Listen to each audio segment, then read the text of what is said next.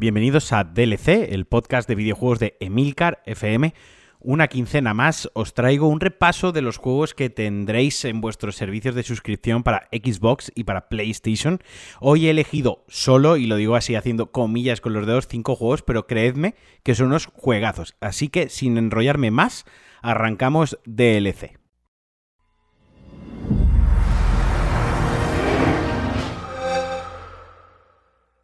Vamos a empezar con dos juegos que ya tenéis disponibles en vuestro Xbox Game Pass, diferentes y opuestos, pero como os decía, ambos juegazos y que al menos uno de ellos debéis de probarlo sí o sí, y ese no es otro que Undertale. Undertale es un juego muy especial, una de esas pequeñas joyas que nos regala el medio y que en ocasiones no nos merecemos por no saber apreciar.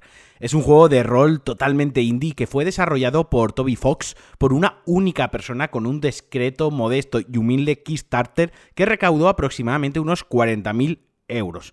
Lanzado en 2015 y que en los años posteriores ha llegado prácticamente a todas las plataformas, desde Windows hasta Linux, Switch, OS X, vaya, que si no tenéis una One o no tenéis el Game Pass, te puede interesar igualmente porque puedes jugarlo prácticamente en cualquier plataforma, hasta en PlayStation Vita, la mejor portátil jamás creada. En él controlamos a un niño que ha caído en el subsuelo, una especie de mundo subterráneo separado de nuestra realidad, donde nos encontraremos a criaturas fantásticas, a monstruos por así decirlo, a los que podremos bien enfrentarnos en combates o bien optar por una resolución del conflicto más pacífica, hablando las cosas, lo que hace que la historia cambie totalmente. Y este es su punto fuerte, este es el pilar que sustenta la grandeza de Undertale, esa libertad de elección. Y no entro más en el argumento porque todo lo que os cuente a partir de aquí puede ser spoiler y os puede reventar el juego. Así que prefiero que lo descubráis vosotros mismos. Eso sí, y antes de avanzar, si ya estáis googleando el juego, os pido que no juzguéis el libro por su portada. Sé que gráficamente no es el juego más atractivo y llamativo,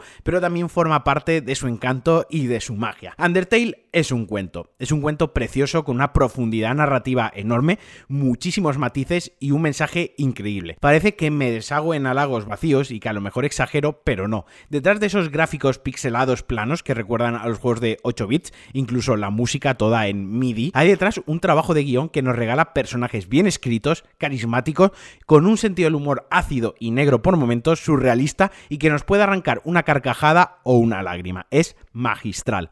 Pero lo mejor es que esta narrativa no es lineal, sino que todas nuestras decisiones afectan y transforman constantemente el juego. E insisto, no quiero caer eh, en spoilers de nuevo. Hablar abiertamente de Undertale eh, me está siendo muy complicado, es terreno peligroso, porque estoy intentando convenceros de que lo juguéis y si cuento más de la cuenta igual os lo reviento. Así que mm, os pediré un acto de fe y que me creáis. Jugad Undertale. Y de un juego indie e íntimo nos vamos a lo totalmente opuesto. Star Wars Squadrons, un juego de acción espacial de navecitas ambientado en el universo Star Wars, una superproducción de EA desarrollado por Motif Studios, fundada por Jet Raymond y cuyo único trabajo anterior fue el mediocre Battlefront 2. Se lanzó en verano de 2020 para PC, PlayStation 4 y One, además de tener soporte para VR muy bien implementado. Este escuadrón se centra únicamente en batallas espaciales, una de las señas de identidad de la franquicia cinematográfica. Aunque en otros juegos de la saga hemos podido utilizar naves, como los Battlefront recientemente, la jugabilidad era muy superficial y sencillota, pero en este escuadrón vuelve a ser la protagonista desde hace 17 años, no recibíamos un juego centrado en los combates espaciales de Star Wars. El último fue Squadron 3 de GameCube. Así que imaginaos las ganas que teníamos los fans de este Star Wars de un juego así. Pero el miedo a que el juego no fuera otro producto fast game con la franquicia estaba ahí justificado totalmente con las últimas entregas de EA de la, de la, franquicia galáctica, pero nada más lejos de la realidad, EA Motif ha puesto todo el mimo y cuidado en este juego. Estamos ante una jugabilidad que se acerca tímida pero acercadamente a la simulación dejando atrás lo arcade. Y digo tímidamente porque no es algo loco que requiera tener un setup e invertir cientos de horas para entender el funcionamiento de nuestra nave. Esto no es un Star Citizen ni un Elite Dangerous. Desde la primera partida se disfruta del control, del combate y de todo lo que nos ofrece el juego, pero tiene su punto, ese grado extra que hace que nos requiera cierta atención el pilotaje de la nave y que no solo nos centremos en disparar al enemigo y ya está. Tendremos que controlar la velocidad de la nave, redirigir la energía de la nave en tiempo real a los diferentes sistemas que, con los que ella cuenta, ya sea para ganar potencia, velocidad, protección con los escudos o utilizar armas más potentes. Para ello, nos tendremos que fijar en el interior de la nave que actúa a modo de interfaz súper bien integrada y cuidada que nos da esa sensación de estar realmente pilotando un X-Wing. Los controles funcionan a la perfección, así que esto que os cuento, que no os asuste porque eh, con jugar el tutorial y algunas misiones del modo historia, estamos ready para disfrutar del juego. Otro pilar básico, las naves. Contamos con 8 naves, 4 para el bando de los buenos, 4 para el bando de los malos, que se diferencian muy bien entre sí a la hora de jugar y manejarlas. Algo súper importante, puesto que tampoco es que tengamos muchísimo donde elegir, por lo que el hecho de que se sientan únicas añade otra capa, otro punto al juego, haciendo que nos podamos especializar más en una que en otra u obligándonos a aprender a manejarlas todas. Se ha optado más por profundidad que por cantidad, algo que a mí me parece totalmente acertado. En cuanto a los modos de juego, tenemos dos principales, un modo historia que nos pone en la piel de ambos bandos, con una narrativa no lineal que va saltando de uno al otro, y la verdadera naturaleza de este juego, el multijugador. Dentro de este multi tenemos eh, dos juegos diferentes, dos modos de juegos diferentes, uno es refriega y otros son batallas de flota. El primero, por resumir, eh, viene siendo lo que es el deathmatch por, por equipos clásicos de, toda la vida, de los shooters multiplayer, destruir a los otros jugadores contrarios para obtener puntos y al final del combate gana el que más puntos haya reunido. Sin embargo, en batalla de flotas el objetivo es derribar una nave del equipo contrario, una nave insignia de como la más importante de la flota de la fragata enemiga. En este modo tiene un, funcionamiento bastante interesante.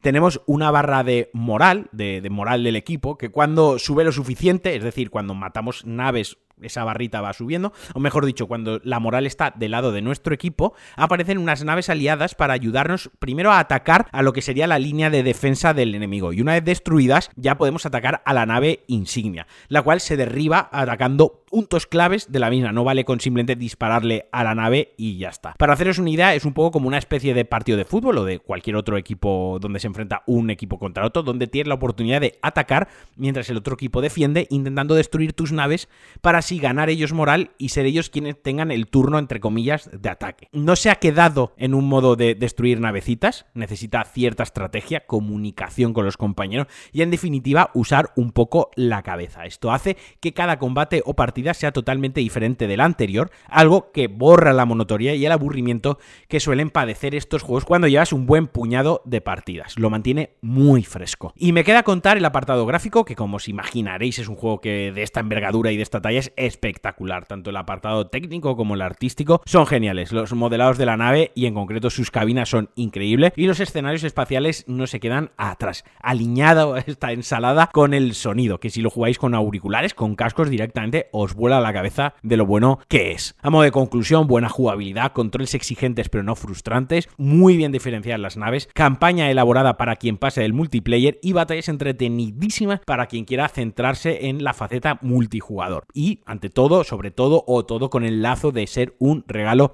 visual.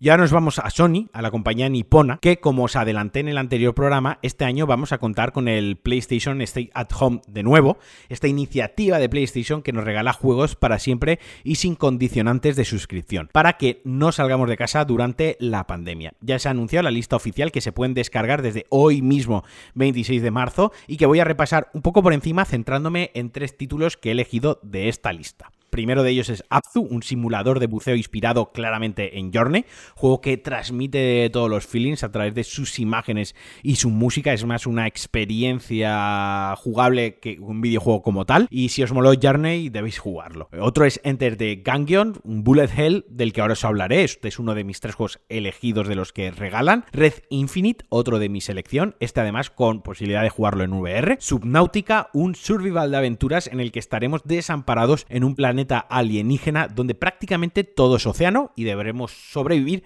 y tratar de escapar de él. The Witness, el último juego de mi selección y por el que luego empezaré hablando, y cuatro juegos para VR, Astrobot Rescue Mission, Moss, Zamper y Paper Beats. Estos sí que los paso de pies puntillas porque yo no soy gran fan de la VR y suelo prestarle poca atención a estos títulos. Pero si tenéis las gafas de VR de Sony en casa y están ahí cogiendo polvo, tenéis una buena excusa para conectarlas de nuevo. Y como os decía, los tres juegos con los que me quedé, he dicho que iba a empezar hablando por, por The Witness, pero no me lo voy a dejar para el final. Voy a empezar hablando por Enter the Gungeon. Como os decía, es un bullet hell o para los más viejos del lugar, un matamarcianos de toda la vida con estructura roguelite, con estructura de mazmorras. Un juego que se va generando, o sea, estas mazmorras se van generando proceduralmente y cada vez que morimos conservamos algunas mejoras que nos ayudan para avanzar en nuestra siguiente partida. Por nombrar algunos títulos de este género. Algunos de mis favoritos, pues tenéis de Binding of Isaac, Nuclear Throne, tenéis Hades, tenéis Rogue Legacy y mi favorito de todos, FTL, Faster Than Light. Esos son mis top roguelike, por si queréis echarles una ojeada, por si os pica el gusanillo y la curiosidad del género. Pero sin desviarme demasiado del juego que nos atañe, este Enter the Gangeo, que tiene sello Devolver Digital, esa distribuidora de indies con carácter propio, con personalidad y que suele ser aval de juegazo. Con una perspectiva de vista superior y un estilo visual pixel art, Enter the Gungeon nos permite elegir entre cuatro personajes al, al inicio de la aventura, perdón, cada uno con sus habilidades propias y sus armas iniciales, pero que posteriormente podemos desbloquear a otros cuatro más, siendo un total de ocho personajes elegibles, conforme avancemos por las mazmorras. Porque ese es el fin del juego, al fin y al cabo, avanzar por las mazmorras hasta llegar al jefe del nivel, superarlo y seguir así hasta llegar al jefe final. Y como no podía ser de otra manera en este género de juego, cada vez que morimos perdemos todo el avance del personaje y tenemos que obtenerlo de nuevo. Si os molan los juegos con sabor retro, para echar partidas rápidas, buena jugabilidad, buen sonido y no demasiado exigentes, aunque con su punto de dificultad y de desafío, Enter the Gungeon es vuestro juego ideal para echar un buen capazo de horas y de partidas. El siguiente del que voy a hablar es Red Infinite. Red fue un impacto en el año 2002 cuando se lanzó un shooter musical que te secuestraba la mente con su aspecto visual en 2016, con la llegada de PSVR, de la realidad virtual de PlayStation, se lanzó este Red Infinite, que podéis jugarlo tanto en VR, como os decía antes, o sin VR, yo lo he jugado sin VR, que em, en esencia es un lavado de cara impresionante del Red original. Para simplificar y, y explicar un poco su jugabilidad, Red es un shooter sobre raíles, un juego de disparos guiado que nos recuerda a las viejas glorias de los 32 bits como Panzer Dragon, pero tras esta sencillez aparente se esconde un shooter con un control preciso, con una música que engancha y la tecnología actual basada en Unreal Engine 4 que nos da un apartado visual increíble con mogollón de partículas en pantalla a la vez y efectos luminosos que te vuelan la putísima cabeza. Es un juego perfecto para abstraernos de la realidad, para relajarnos y para dejarnos llevar por una propuesta que no ha perdido nada de esencia en todos estos años, que sigue siendo perfecta. Os recomiendo que lo probéis, que al menos le deis una oportunidad a este Marcianitos con regusto retro. Y por último, pero no menos importante, quería empezar por él, de hecho, uno de los juegos que más horas me robó en su lanzamiento. The Witness. Un juego que incluso me dejó algo tocado a nivel emocional y que me, hizo pensar, me hizo cavilar ciertas cosas y plantearme, y replantearme, mejor dicho, ciertos aspectos de, de, la vida en general, ¿no? Y no solo porque se trata de un juego de puzzles, sino porque la narrativa emergente que se va desentrañando conforme avancemos y con la resolución, o mejor dicho, cuando desvelemos el misterio final que esconde.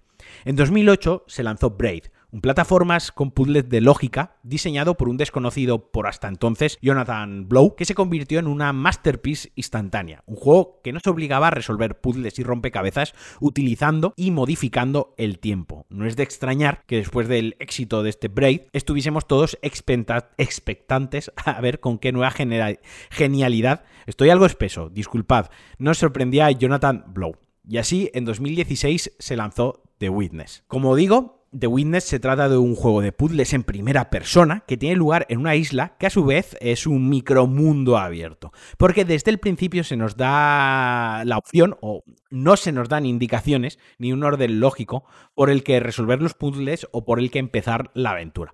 Podemos ir resolviéndolos a medida que exploremos o sepamos hacerlo. Si nos frustramos o nos atascamos en uno, podemos irnos a otra zona y continuar por ahí. En total contamos con una cifra aproximada a los 700 puzzles, una buena cantidad, algo que al principio puede hacer que nos sintamos muy abrumados, sobre todo porque no todos son, o sea, no hay que hacer 700 puzzles para pasarse el juego, ¿vale? Y con la sensación de no saber qué hacer, que somos tontos, que somos idiotas, que no valemos para ese juego. Pero ahí es donde está la esencia y donde está su encanto, en toda la sorpresa que hay detrás de todo esto. Su apartado visual además atrapa, muy colorido, muy estilo cartoon, diferenciando bien las zonas eh, que actúan a modo de nivel dentro de esta isla. The Witness es una aventura cojonuda, sobre todo si os aproximáis a ella sin saber más de lo que ya os he contado. Si no buscáis más información y simplemente descargáis el juego y lo iniciáis. Es de esos juegos que te hacen sentir idiotas, pero te retan, te retan a superarte te vician a seguir porque una vez superas el retro, el reto, sientes esa satisfacción y esa sensación de que ahora eres más listo. Ahora estás más preparado para ese puzzle que te venció y te mermó los ánimos 10 horas atrás. No quiero contar más porque, insisto, el factor sorpresa es fundamental. Por cierto, The Witness lo regalan en este Stay at Home de Sony, pero también está para PC y también está para Xbox, así que si os ha picado el gusanillo de devanar los sesos, lo podéis jugar también en casi cualquier plataforma.